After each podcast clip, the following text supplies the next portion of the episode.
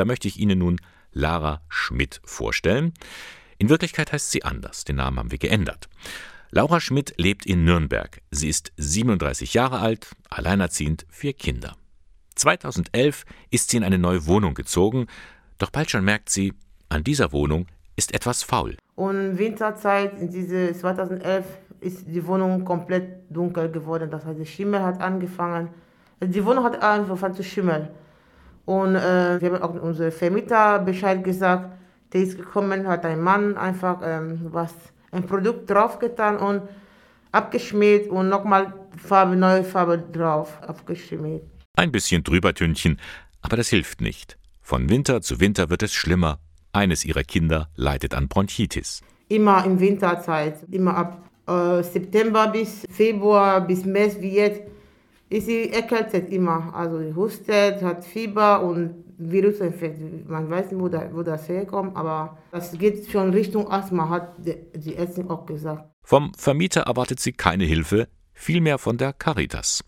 Nele Pfeuffer ist Sozialberaterin bei der Caritas Kreisstelle Nürnberg Süd. Dass eine fünfköpfige Familie in einer Wohnung mit drei Zimmern lebt, mit einer Fläche von 69 Quadratmetern, haben wir hier leider tatsächlich sehr häufig. Die Wohnung ist ja eindeutig viel zu klein vorgesehen als angemessene Wohnfläche wären 105 Quadratmeter. Auch das Schimmelproblem ist ein Thema, das uns sehr häufig in der Beratung begegnet, ähm, dass uns Klienten erzählen, dass ganze Wände verschimmelt sind, dass überall Schimmel hervorkommt, dass es auch auf Möbel übergreift, kennen wir. Prekäre Wohnverhältnisse.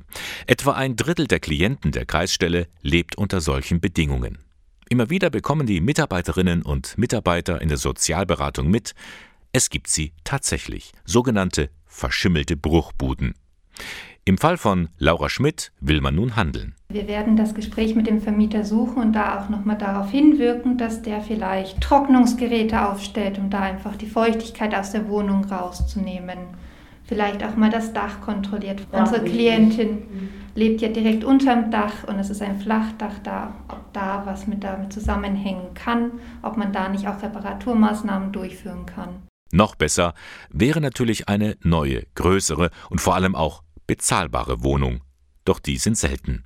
Nele Pfeuffer. Aktuell ist es so, dass wir wirklich einen Mangel an Sozialwohnungen haben, vor allem an Sozialwohnungen für mehr als drei, vier Personen. Es gibt kaum Wohnungen von der Größe her im Sozialwohnungsbereich auf dem freien Wohnungsmarkt sind diese großen Wohnungen unbezahlbar für Menschen im Sozialleistungsbezug. Die Caritas fordert daher, die Förderrichtlinien müssen sich ändern. Bei neuen Wohnprojekten sollten einfach mehr Sozialwohnungen eingeplant werden. Mehr als bisher.